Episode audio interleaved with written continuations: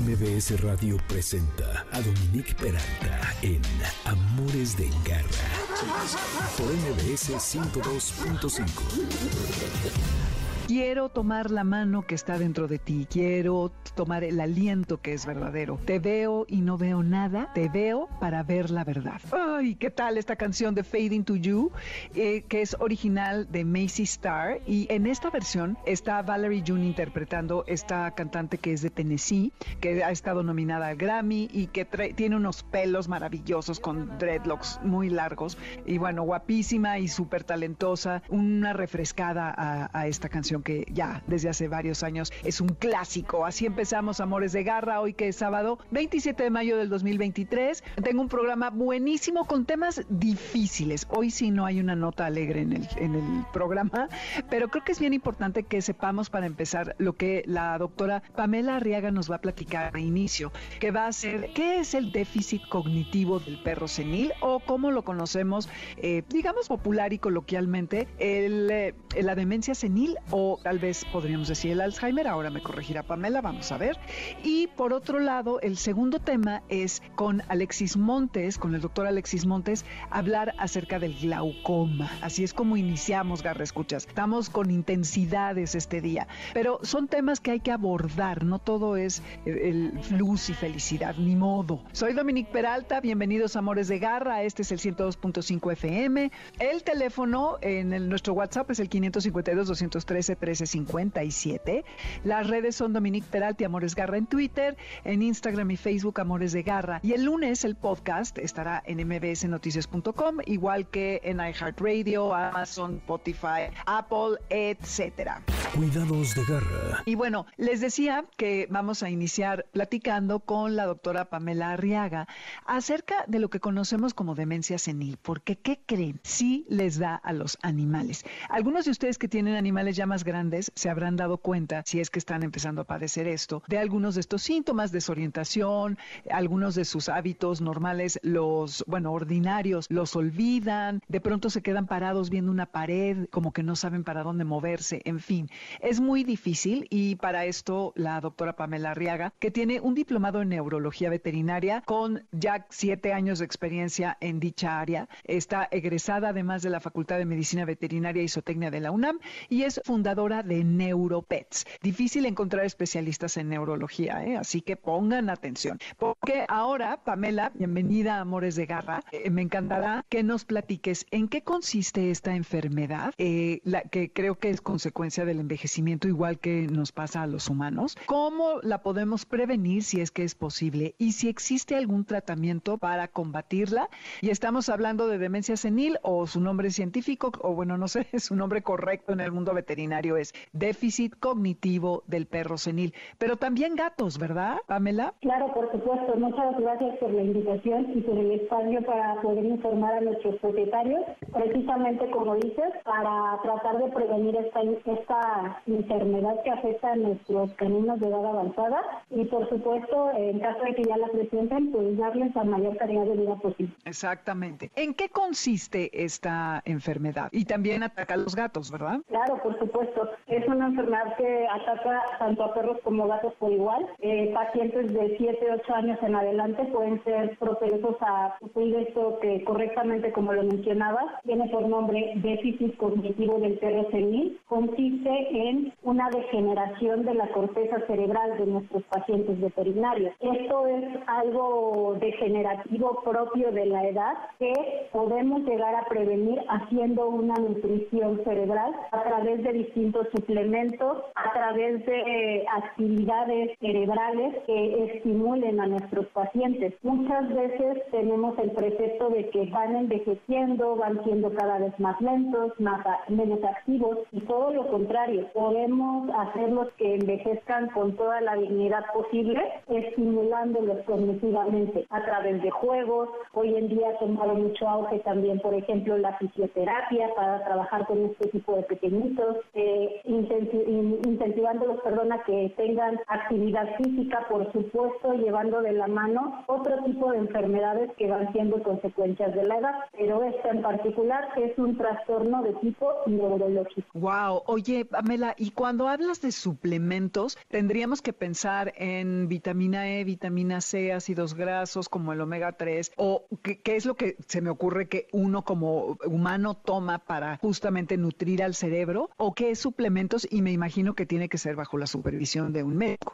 Claro, por supuesto. Siempre es recomendable que así como no se, no es bueno que automediquemos a las personas o familiares, tampoco lo hagamos con nuestros perritos, porque en ocasiones sí hay suplementos de uso humano que por supuesto se pueden trabajar en pacientes veterinarios. Sin embargo, lo que llega a, cambiar propiamente son las concentraciones de esto, porque las necesidades no son similares. Entonces, eh, siempre de la mano con un profesional veterinario, primeramente, y además para que se haga un diagnóstico correcto de este tipo de enfermedades, porque también puede confundirse con otro tipo de trastornos de tipo neurológico. Ahora, en cuanto a la suplementación se refiere, por supuesto que los ácidos grasos omega 3 son un excelente desinflamatorio natural a nivel del sistema nervioso y alimento para el cerebro. Otro tipo de suplementos puede ser, por ejemplo, el ginkgo biloba, que nos ayuda a llevar mucha sangre y con estos nutrientes a esas neuronas. Hoy en día sabemos que no necesariamente influye la cantidad de neuronas que existan en el cerebro de los pacientes, sino la capacidad que tengan de hacer conexión entre ellas. Así que lo logramos a partir de la buena nutrición y de la actividad neuronal. Es por eso que recomendamos tanto la fisioterapia como, por ejemplo, hacer eh, juegos con tapetes de olfacción. Los perritos tienen este sentido bastante, bastante desarrollado. Entonces, existen unas alfombrillas donde podemos hacerles distintas actividades, hay también una especie de rompecabezas que van por niveles, que todo eso ayuda a mantener bien activo y nutrido el cerebro de nuestros pacientes. Me encanta tu enfoque porque generalmente eh, nos quedamos siempre en la sintomatología, en el tratamiento, pero el pensar el que lo podemos prevenir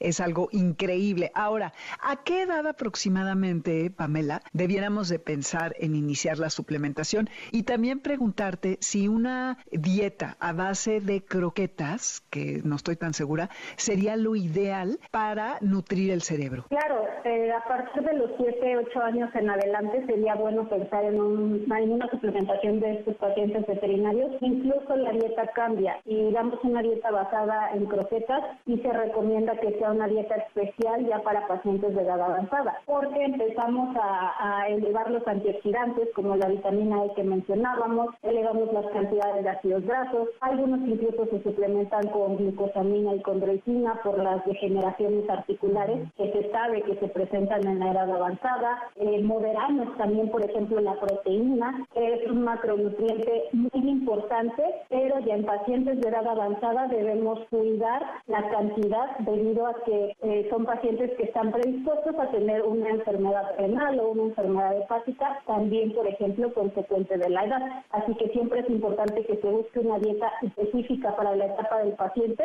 y actualmente también ya hay croquetas especiales que vienen suplementadas precisamente para el apoyo cognitivo de los pacientes que ya empiecen con los primeros signos. Mm, está interesante. Y me cuando mencionas la fisioterapia me llama la atención. ¿En qué sentido apoya la fisioterapia para tener bien nutrido al cerebro, estimulado y que tenga un mejor funcionamiento? Eso es un área muy, muy interesante porque actualmente pensamos que la fisioterapia quizás solo va a manejar el dolor de los pacientes, o solo los va a poner a hacer algún tipo de actividad física, pero ideamos distintas rutinas. El paciente tiene que ir memorizando y tiene que ir entendiendo cómo funciona el ejercicio. Entonces, esta es la parte de la gimnasia cerebral, ¿no? como te digo, o sea, incentivamos con premios, pero deben de sortear de alguna manera ciertos obstáculos, saber si pasan por arriba, por abajo, el estímulo con las texturas, con los olores, todo eso es lo que va haciendo esa gimnasia cerebral en conjunto. Ah, está padrísimo. Eso fíjate que no lo había ah, escuchado para nada, eh, que se podía hacer esto. ¿Y también recomendarías que se hiciera a partir de los siete años o que siempre, desde que tienes a tu cachorrito o un perro de tres, cuatro años, lo estimules de esta manera? En realidad, y pacientes de muchas edades se benefician de este tipo de trabajos porque tendemos a tener más problemas de ansiedad y cuestión de destrucción en los cachorritos. Y si los retamos mentalmente con estos tapetes olfativos, con estos platos interactivos que ya comentamos que funcionan como rompecabezas, también es una liberación para la mente. Cuando de pronto apenas empiezan con su cuadro de vacunación y tenemos un poco restringida la actividad física al aire libre y la convivencia de otros perritos, en una etapa adulta, pues es em, una manera de distraerse también, ¿no? Y en la etapa de edad avanzada es una manera de mantener nutrido ese, ese cerebro. Wow, pues sí, mucho que hacer, o sea, ser un em, tutor responsable implica tiempo, dedicación e información, porque eso es muy importante que sepamos todo esto. Y ahora pasemos a la parte de, eh, de qué tenemos que observar, Pamela, en nuestros animales.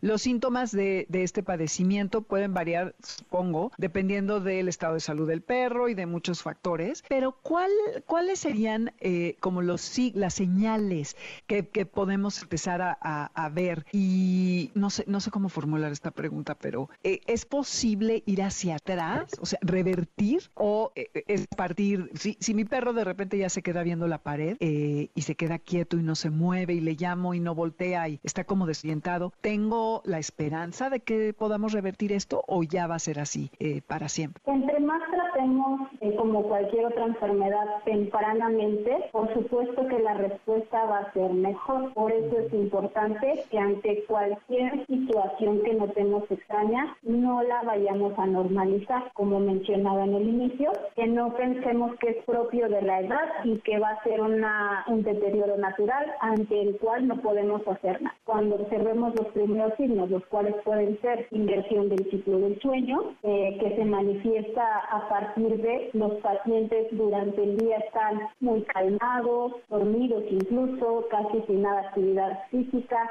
y en la noche están muy inquietos, como propietarios pensamos que quieren salir a hacer del baño, entonces les damos un paseo, se la pasan dando marchas compulsivas, lo cual es una caminata sin sentido, de manera repetitiva, eh, aullan o vocalizan, por ejemplo, este, obviamente el, el que haya una inversión completa de la fase del sueño tiende a ser progresiva, pero si nosotros la detectamos eh, desde hace seis meses, podemos actuar, ¿no? Eh, es diferente que se presente en la consulta hablando de que hace seis meses ha venido desarrollando estas conductas y ahora están en un punto en el que ya es algo complicado, incluso para nuestra vida cotidiana, eh, versus hace un mes o hace 15 días que estoy notando este comportamiento distinto en mi paciente. Eh, también puede suceder esta parte de que se queden viendo a la nada, por ejemplo, que olviden sus propias rutinas. Ellos son muy inteligentes y saben reconocer cuando tomamos nuestras llaves, cuando nos ponemos una chamarra, ponemos tenis y vamos a salir. Entonces ellos se emocionan porque saben que van a pasear, lo cual suele ser el suceso o uno de los sucesos más felices en la vida de nuestros perritos. Así que si notamos que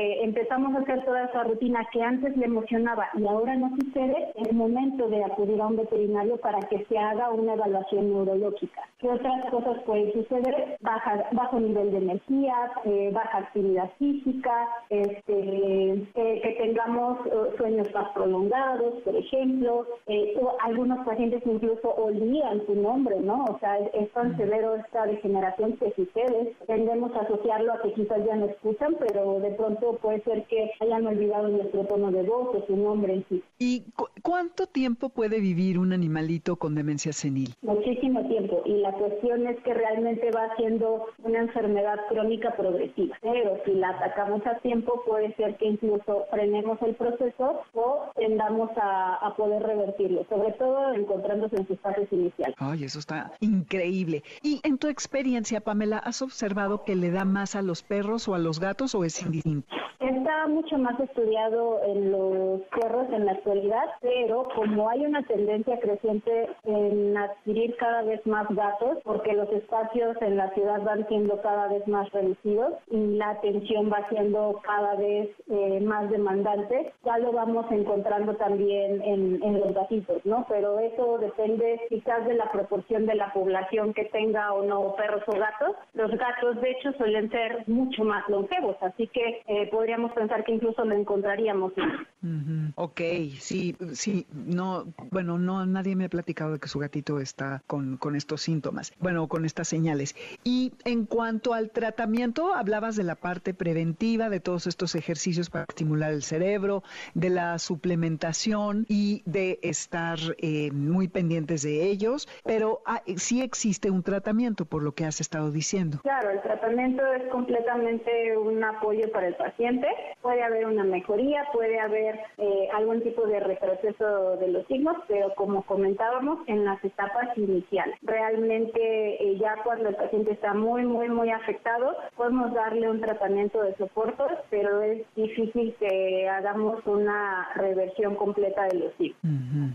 Okay. ¿Y hay em, alguna diferencia entre los perros de talla grande y de talla pequeña que algunos experimenten más este tipo de eh, pues de enfermedad que, que el, o sea que los chiquitos sean menos aptos a o los grandes más o algo así? Como tal no hay una diferencia en ese sentido, pero sí hay una diferencia entre tallas respecto al proceso de envejecimiento. Por ejemplo, un paciente de talla pequeña que hablaremos que puede llegar hasta 10 kilos, eh, como ejemplo los poodles, eh, los chihuahueños, todas esas razas pequeñitas, se considera que son pacientes eh, de edad avanzada después de los 9, 10 años, por ejemplo, y su expectativa de vida es mucho mayor que las razas grandes o gigantes. Su expectativa llega a ser incluso hasta de 16, me ha tocado ver perritos de 20 años incluso, por ejemplo.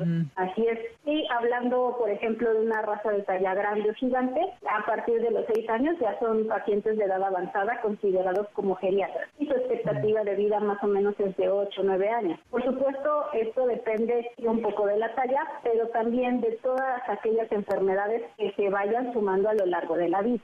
Ok. Uy, pues, pues sí, mucha, mucha información a la que tenemos que estar atentos, pero todas estas preguntas que están en nuestra cabeza, si estamos sospechando que algo está pasando con nuestro animal, no es uno exagerado, en, sí es un animal, pero depende de nosotros y como bien recomienda Pamela, hay que correr al veterinario en el momento en el que empecemos a notar que eh, todas estas señales de las que hablabas, como que ya tienen la mirada perdida, que están desorientados, eh, que les cambia el ciclo de sueño eh, y, que a lo mejor no reconocen su nombre. Y lo que me, llama la atención es el olvido de hábitos o rutinas que ya han aprendido y esto pasa con los humanos también. Creo que hasta se olvidan de, de cómo comer y se vuelven dependientes. Y también pensemos en cómo todo esto que tú lo mencionaste hace un momento, Pamela, cambia nuestra vida por completo y se vuelve muy incómodo. Entonces, no permitamos que nuestro animalito se vuelva una carga y atendámoslos con, atendámoslo con toda, eh, con, pues previendo, ¿no? Todas estas situaciones. Claro, la corteza cerebral es una estructura que controla nuestro estado mental y nuestra identidad. Entonces, una de las situaciones que más afecta eh, a los propietarios y por supuesto a los pacientes veterinarios es que se puede desarrollar una ansiedad excesiva que por supuesto se nos contagia a nosotros, ¿no? Y tendemos a entrar en una desesperación porque ya no sabemos de qué forma podemos ayudarlos. No sabemos si están presentando ansiedad, no sabemos si están presentando dolor, sabemos realmente ni entendemos qué es lo que les está sucediendo. Entonces sí tendemos a, entrar en pánico, ¿no? Más allá de, considerarlo una carga, no sabemos de qué forma podemos ayudarlos porque no entendemos la situación. Exactamente. Pues creo que con lo que nos has dicho se cubre con bastante amplitud el tema y que da herramientas a las personas para que observemos detenidamente y sepamos eh, que es momento de ir al veterinario. Pamela, ¿a dónde te podemos localizar? ¿Tienes redes? ¿Tienes un teléfono, un correo? ¿Qué nos quieres dar por si alguien se quisiera comunicar contigo? Claro, podemos hacer una cita con muchísimo gusto en Clínica Veterinaria Neuropet. Nos especializamos en conductas eh, o enfermedades neurológicas de los pacientes veterinarios. Nuestro teléfono es 55 15 49 10 55 y eh, nos pueden seguir en nuestras redes sociales. Igualmente podemos eh, consultar por ese medio sin ningún problema. Maravilloso. Pues si nos repites tu teléfono otra vez, por favor. Claro, con gusto. Es 55 15 49 10 55. Buenísimo. Pues muchísimas gracias por venir a platicar de este tema tan importante con nosotros y ven pronto para que sigamos conversando. Claro que sí, con mucho gusto. Saludos. Gracias, gracias Pamela. Pues nos vamos, Escuchas con esto que están escuchando que se llama Gabos Last Resort, que es una colaboración entre Bird, Goldfish y The South Hill Experiment. No se vayan porque vamos a hablar ahora de glaucoma con el doctor Alexis Montes y esto es Amores de Garra por el 102.5 FM, así que aquí los esperamos. No se vayan, volvemos. ¡Hey, quieto! Quédate con nosotros. En un momento regresamos. Estás escuchando Amores de Garra en MBS 102.5.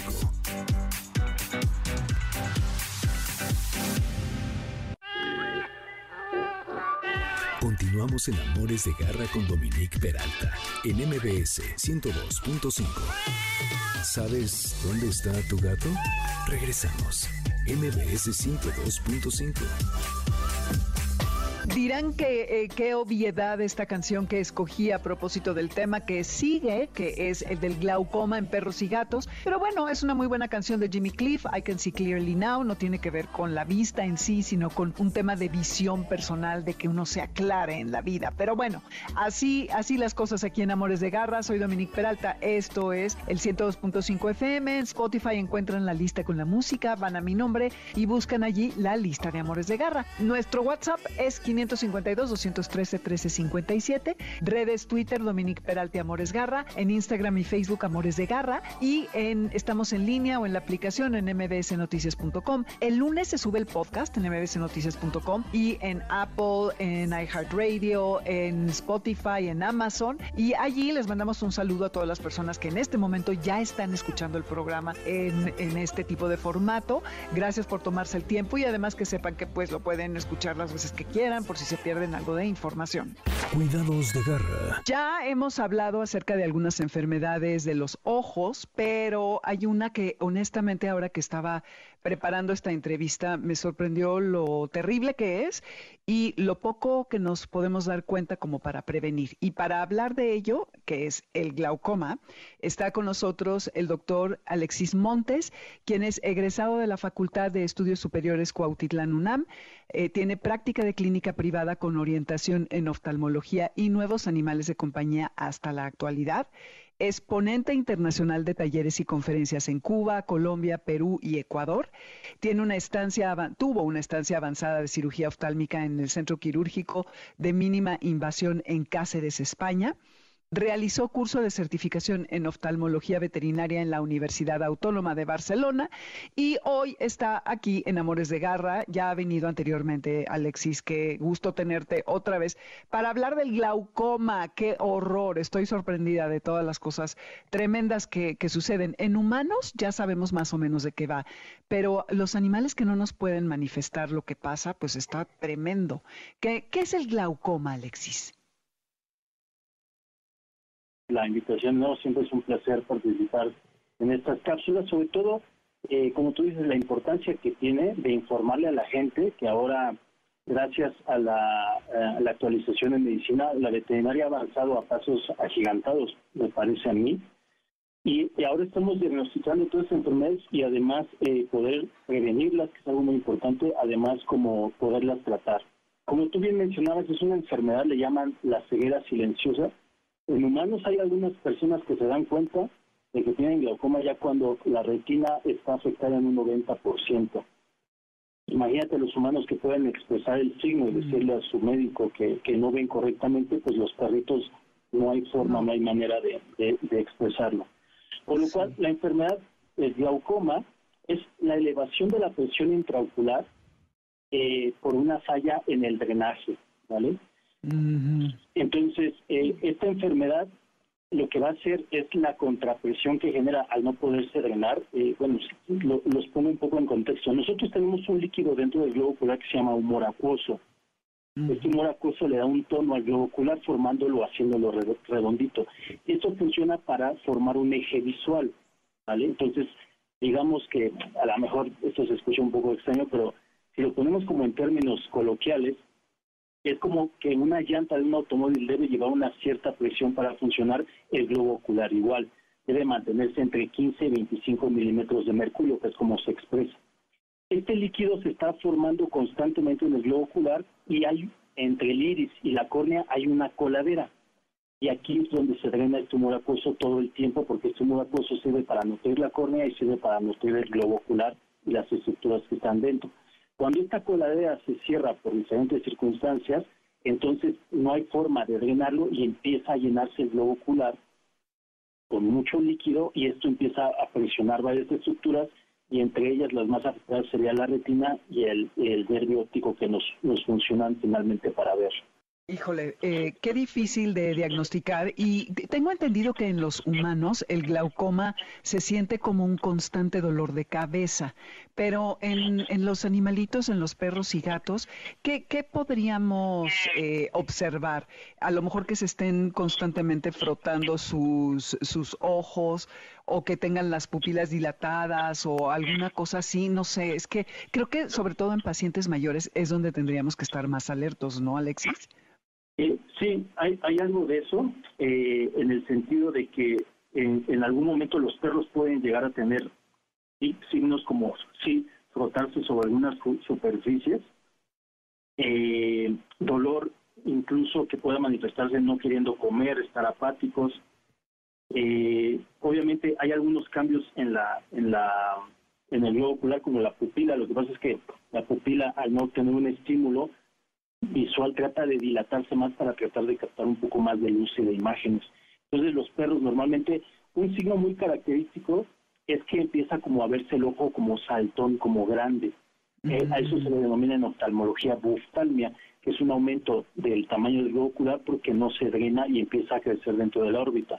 Entonces, algunos propietarios se dan cuenta que el paciente eh, no ve correctamente, pero como a veces el otro ojo está compensado, tampoco se dan eh, mucho a la labor de, hacer pruebas un poco más específicas, que finalmente lo tiene que hacer el médico. Y entonces son los signos más comunes. Son pacientes que le ven el ojo como azulado, también esto es muy común porque se genera un edema por la presión. Y la córnea se ve como tornasolada, como azulada, como opaca. Eh, y la gente se da cuenta de esto, además de que ven las pupilas dilatadas. Y un signo también muy eh, que, que es muy constante en glaucoma es la parte de la conjuntiva que es como lo rosita, se ven muy eh, los vasos muy congestionados, muy muy marcados, como si fuera una cabeza de medusa, pero en color rojo. Y entonces con estos signos nos damos cuenta eh, que el paciente eh, pues tiene un daño.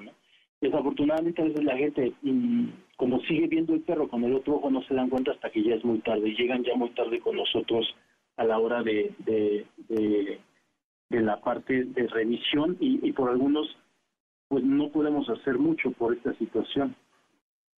Hijo, y, es que además los animales se adaptan muy rápido, entonces compensan más rápido que nosotros los humanos y uno tiende a, pues a, negar, ¿no? Está uno como en negación, no, está bien, no tiene nada. Tendríamos que eh, ser más proactivos en cuanto a los primeros síntomas, sobre todo en la, ante la posibilidad del glaucoma, porque se pierde primero creo que duele muchísimo, ¿no? También en los animales. Y segundo, pueden perder la vista. Y te, preguntaría si se pierde la vista de un ojo o de una vez que tienes glaucoma, ¿se te da en los dos ojos o solamente en uno o depende? Ok, sí, eh, te digo, los pacientes, mira, hay, hay principalmente dos tipos de glaucoma. Eh, lo que es el, el glaucoma primario, esta es una, una parte donde el, organismo nace con un mal drenaje y el glaucoma secundario que puede ser cualquier otra cosa. Por ejemplo, si un paciente se pega y sangra, esa, esa sangre puede generar un coágulo y después tapa el drenaje. Un tumor crece y empieza a deformar el drenaje y también puede generar un glaucoma secundario. Normalmente los glaucomas primarios ocurren en ciertas razas, por ejemplo el Shiba Inu, el, el Basset, el, el, el Boston Terrier tiene también predisposición a ese tipo de glaucoma. El Akita, ¿no? El Akita también, el Chau Chau. Entonces, esos pacientes tienen mucha predisposición a, aparecer con el glaucoma en una etapa primaria entre los dos años, los seis años. Y cuando pasan esa etapa, los ocho, los diez, los doce, pueden ser por otras circunstancias. Inclusive cuando el lente, el cristalino, se luxa, se mueve de su lugar y cae en la cámara anterior, que es la parte de adelante junto a la córnea, esto produce que se bloquee el ángulo y también sube la presión y, se considera una cirugía de urgencia para tratar de, mantener la valoración de, los pacientes. Ay, no, bueno, suena horrible. Oye, Alex, Alexis, ¿por qué eh, tienen predisposición estas razas? ¿Por la manera en que tienen los ojos? Como que son más saltones los de estas razas. Eh, mm, no específicamente eso. Eh, se habla de que los pacientes con una con un tamaño grande de los de los globos oculares podrían padecerlo, pero es más que nada una formación, mala formación mm. en la etapa embrionaria. Ok, interesante. Entonces, estos pacientes eh, ya nacen con esa malformación, o sea, el ángulo cerrado conforme van avanzando los años, este ángulo se puede cerrar un poco más o se puede, aparte de la coladera, hay como otro drenaje por debajo digámoslo así. Entonces, cualquiera de las dos, tanto lo que sería la coladera como el drenaje, si están obliterados, van a generar un cambio en la falta de drenaje y esto va a ocasionar que suba la presión. Entonces, estos pacientes nacen ya con esa malformación por predisposición racial y entonces esto es lo que ocurre en, en, las etapas juveniles. El problema de los de los glaucomas primarios es que normalmente afectan a los dos ojos. Uy por lo cual son pacientes que después de, un, una crisis de glaucoma en un ojo, el siguiente aparece entre los seis y los dos años siguientes puede aparecer y a veces puede, puede acabar con la visión de los pacientes. Y sabiendo esto respecto a estas razas, ¿hay algo que puedas tú prevenir, ayudar eh, para que no se desarrolle o es eh, algo que como ya está genéticamente predispuesto se va a manifestar? Claro, eh, pues mira, me parece que lo más óptimo es la prevención, o sea, la gente que compra o, obtiene uno de estos animalitos, es importante saber cuáles son sus patologías para poder este eh, tener una opinión y una valoración. Nosotros eh, eh, vimos una, una Shiba Inu que eh, ya había perdido un globo ocular, lo estábamos revisando y le dije a la propietaria, señora, en cualquier momento si, su perra empieza a chocar o así, nos tiene que hablar de inmediato. Ya estaba con medicación preventiva y es lo que hacemos, algunos pacientes les empezamos a dar medicación preventiva, pero eh, lo tratamos de cuidar. Desafortunadamente le dio una crisis en un día domingo, a pesar de que lo pudimos atender así, no fuimos capaces de revertir los efectos y perdió la visión bilateral. Entonces, eh, creo que lo más importante es hacerle entender a la, gente que pues una exploración oftálmica en un momento se lo podemos hacer. Es un que nosotros hacemos, revisamos el ángulo iridocorneal con una lente llamada paragonioscopía, que viene del término gonios ángulo, eh, en la exploración del ángulo, y podemos más o menos darle un patrón de de que esté pendiente, de que puede es, predispuesto, de que hay que estarlo vigilando tres o cuatro veces al año para saber en qué momento podemos hacer algo. Sí, eh, como siempre tenemos que meternos ese chip en la cabeza, ¿no, Alexis? De la medicina preventiva y sí ser disciplinados y llevar a nuestros animales, sobre todo si tenemos estas razas que decías, el Akita, el Chow Chow, el, el Shih Tzu, el, Em, el Beagle, el Basset y el, eh, eh, ay, el, ay, el que acabas de decir de la película. Shiba Inu. Shiba Inu, gracias, Dios mío. Exactamente. Me encantan esos perritos. Qué bueno que me dices, porque entonces jamás tendré uno. Bueno, siempre trato. es que, bueno, claro que uno tiene otro perro, pero tienen otras predisposiciones. Lo bueno de los mestizos es que parece ser que son como un poco más sanos por la mezcla, ¿no? No sé. Dicen, dicen que, así es. Digamos que hay un poco más de, resistencia, aunque no están, eh, eh, eh, eh palabra, no están fuera de, de, de, riesgo. de riesgo. Entonces, pero sí es menos común, o sea, normalmente los, los, los pacientes mmm, mestizos a veces es por algo, eh, por ejemplo, un paciente que tiene un, es hipertenso, ¿vale? Llega un momento en que la hipertensión puede generar una eh, pulsación muy fuerte y a veces se desprende la retina y sangra el globo ocular. Esta sangre empieza a migrar y se va hacia esta coladera y esta sangre se va a diluir, bueno, se va a hacer un coágulo y empieza a tapar la coladera.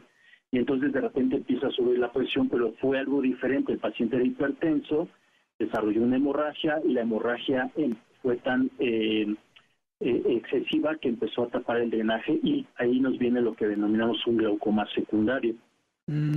Que entiendo entonces que es por una causa ajena a, la predisposición. Ajá. Ok. Ok, entonces cuando haya un accidente o alguna cosa así, también hay que correr al doctor, ¿no? y en ese caso, ¿es menos grave, Alexis, eh, la secundaria? No, no, no, es que, por ejemplo, eh, en los gatos hay, hay estos eh, tumores llamados melanoma que empiezan con cambios de color muy sutiles y entonces el iris empieza a ganar tamaño y va cambiando la, la formación del drenaje. Entonces empiezan a subir la presión y desafortunadamente ahí con un, con un tipo de esos, de esos tipos de tumores, eh, lo más eh, preventivo que se puede hacer es retirar el globo ocular. Pero finalmente oh. el, el, el, cambio, el crecimiento indiscriminado por un cáncer me hace que suba la presión y entonces aquí en la parte primaria fue el cáncer y secundariamente me estaba subiendo la presión y generando un glaucoma. Ay, ay, ay, pero a ver, cáncer en el ojo, ¿cómo crees?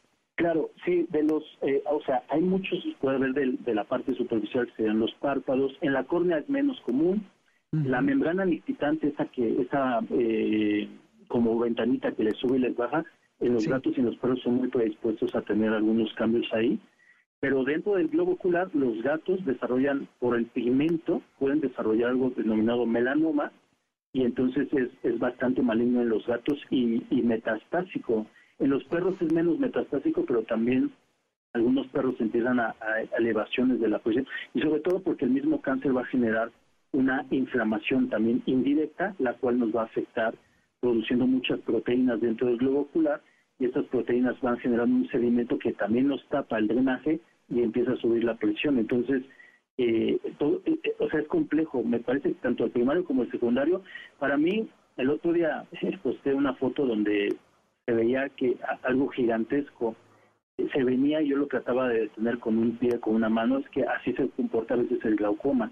Y desafortunadamente la, la, la falta de, información y de medicina preventiva es que el 90% de los perros que llegan con nosotros a una atención de glaucoma ya perdieron la vista. Ah. Es muy alto. Ya, sí, perdón, sigue, sigue. Ah, te decía porque eh, a veces el, eh, el propietario no sabe y, va con el médico, el médico general a veces puede o no tener el equipo o no diferenciar un glaucoma mm. y puede mandar algunos medicamentos básicos que mejoran a principio, pero el problema no era una, la inflamación la mejoran, pero el problema era el glaucoma. Entonces ya cuando llegan al especialista puede ser muy tarde, ¿no? Y hay muchos médicos que sí hay gente que dice, no, ¿sabe qué? Esto está complicado, mejor vaya directamente con el oftalmólogo.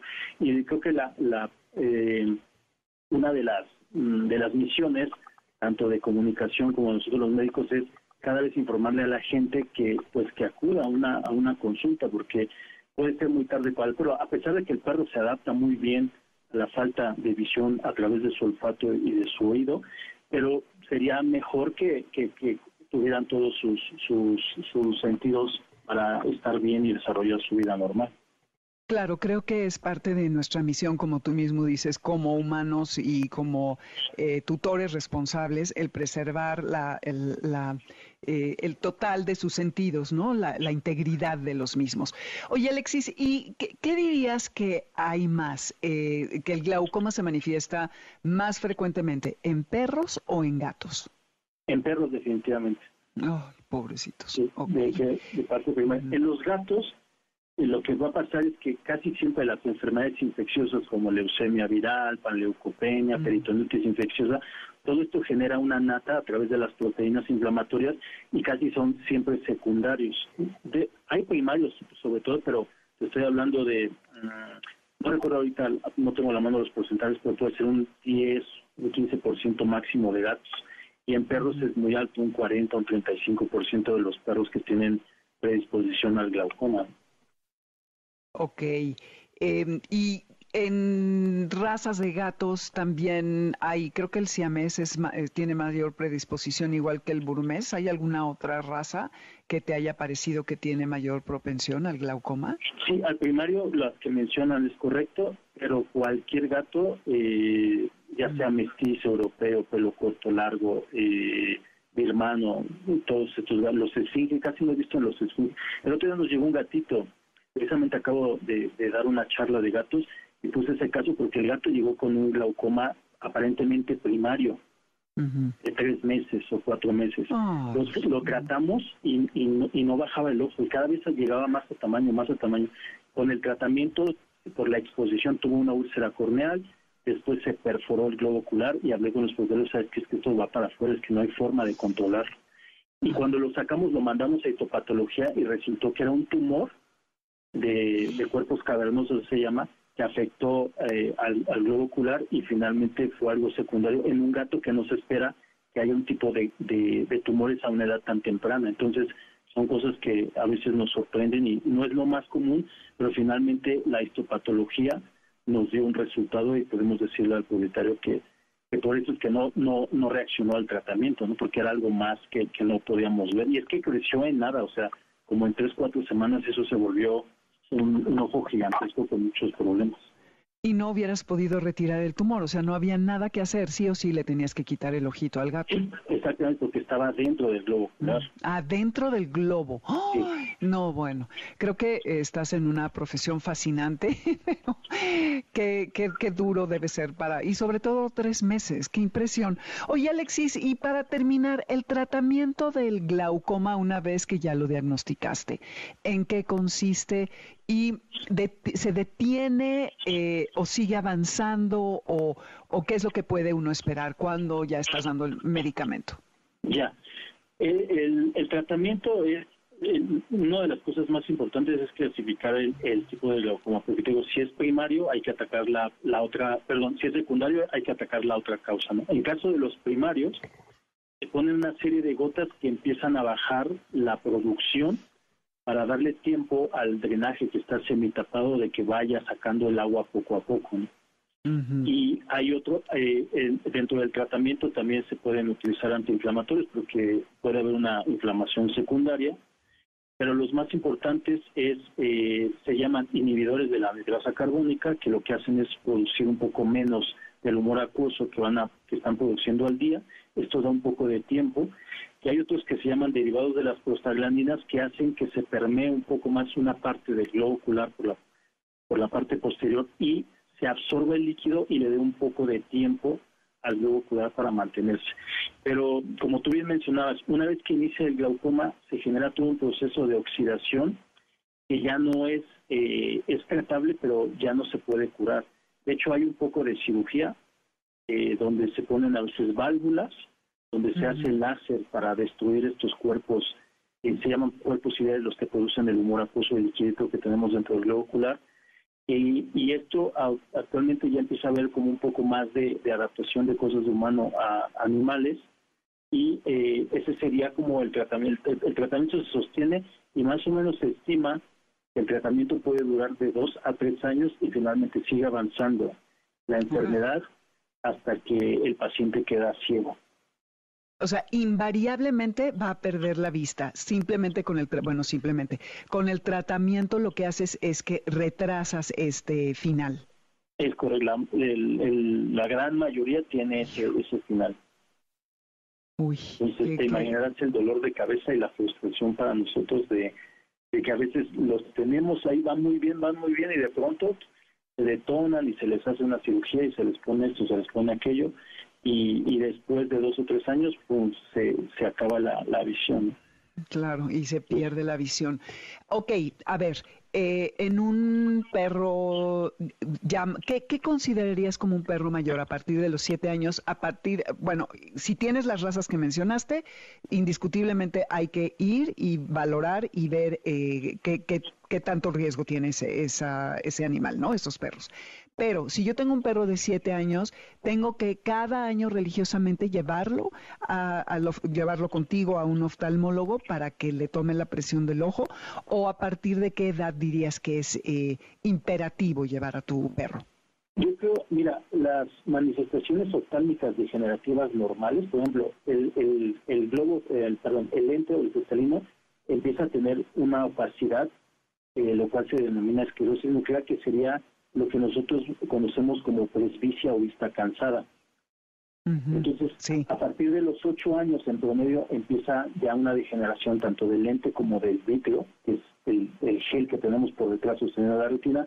Entonces me parece que una edad adecuada para pacientes adultos sería entre los 6 y los 8 años empezarse a, revisar los ojos.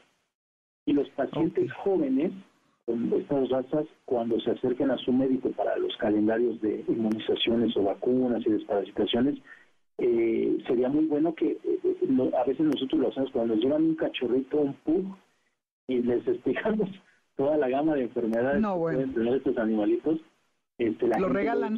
Pone, ojos al de, ay, ¿qué hicimos? no Obviamente eh, es, es, informativo para que ellos estén eh, conscientes y, atentos a cualquiera de estas situaciones, pero creo que eso sería bueno. Los perros jóvenes, cuando vayan al veterinario, tengan sus mascotas, pregunten, oiga, mi ojo, mi perro, ¿qué, qué enfermedades tiene por predisposición? El corazón, los huesos, los ojos, los dientes, o sea, todo eso mm. sería bueno que se los explicaran para que ellos tuvieran información y pudieran atenderlos a tiempo. Y los perros ya mayores, después de los seis años, entre seis y ocho años, sería bueno que acudan. Yo te diría como, como, pues como los médicos, creo que desde muy jóvenes, o sea, nosotros como, eh, como sociedad, pues tendríamos que llevar a los niños desde muy temprana edad a, a hacer una valoración para saber, porque mucho retraso de la educación o problemas de atención y eso es porque los niños no ven correctamente. Mm, okay. Y, también, por ejemplo, los, los, los oftalmólogos humanos más o menos piden que como a los cuatro años que ya ellos identifican como colores, saben algunos algunos números y todo eso, les pueden hacer el estudio, porque pasa también, si yo le quisiera hacer la tabla optómetra a un perro, pues no sabe leer, lo mismo pasa con un niño. Y entonces ya se empieza a dar cuenta el oftalmólogo humano que puede puede padecer de alguna enfermedad los niños y empezarlo a hacer correctivo, ¿no? Con las gafas y todo esto, que es, que es el, la adaptación para la, vista correcta. Claro, sí. Ahora sí que viva la medicina preventiva. Alexis, ¿a dónde te pueden localizar quienes quisieran establecer contacto contigo? ¿Tienes redes, teléfono?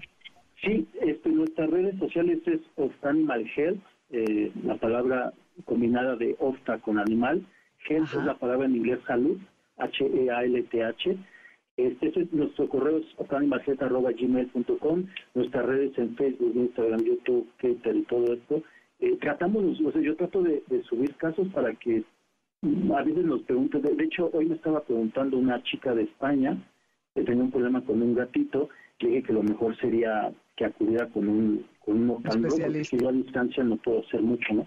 Esas son nuestras redes sociales y, bueno, siempre le, recordamos que nosotros tenemos un plan eh, eh, preventivo con, con una consulta al 50% para que la gente se anime a que vaya y le dé una revisada a sus perros con, y para que tengamos menos, eh, bueno, tengamos más prevención y menos problemas oftálmicos. Genial, pues eh, me parece muy bien, hay que usarla. Chicos, todos garra escuchas, vamos a, consultar a Alexis o a su oftalmólogo de cabecera. Muchísimas gracias, Alexis, vuelve pronto a platicar con nosotros. Claro que sí, cuando gustes. Muchas gracias por la invitación. No, al contrario así terminamos una emisión más de Amores de Garra. Muchísimas gracias por obsequiarnos el favor de su atención. Esto que escuchan es Your Mind de Lola Marsh. En Spotify les recuerdo la lista con la música, van a mi nombre y ahí van a encontrar la lista de Amores de Garra. En nombre de la manada de este programa los saludamos Alberto Aldama, Felipe Rico, Karen Pérez, Moisés Salcedo, Adriana Pineda y Víctor Luna en los controles. Y pues bueno, como última reflexión solo quisiera eh, recalcar la importancia de conocer lo que es normal normal en nuestras mascotas, de no dejar nunca de observarlos para saber qué es lo que está pasando tanto en el glaucoma como en el tema de la demencia senil, para poder prevenir, para poder detener a tiempo este déficit cognitivo, este padecimiento de los ojos. Es lo mínimo que le debemos a nuestros animales. Nos escuchamos el martes con Jesse en Exa y el próximo sábado de 2 a 3 de la tarde. Quédense que viene Líneas Sonoras con Carlos Carranza. Gracias por estar. Ahí se ven. MBS Radio presentó Amores de Garra con Dominique Peralta. Te esperamos el siguiente sábado a las 2 de la tarde por MBS 102.5.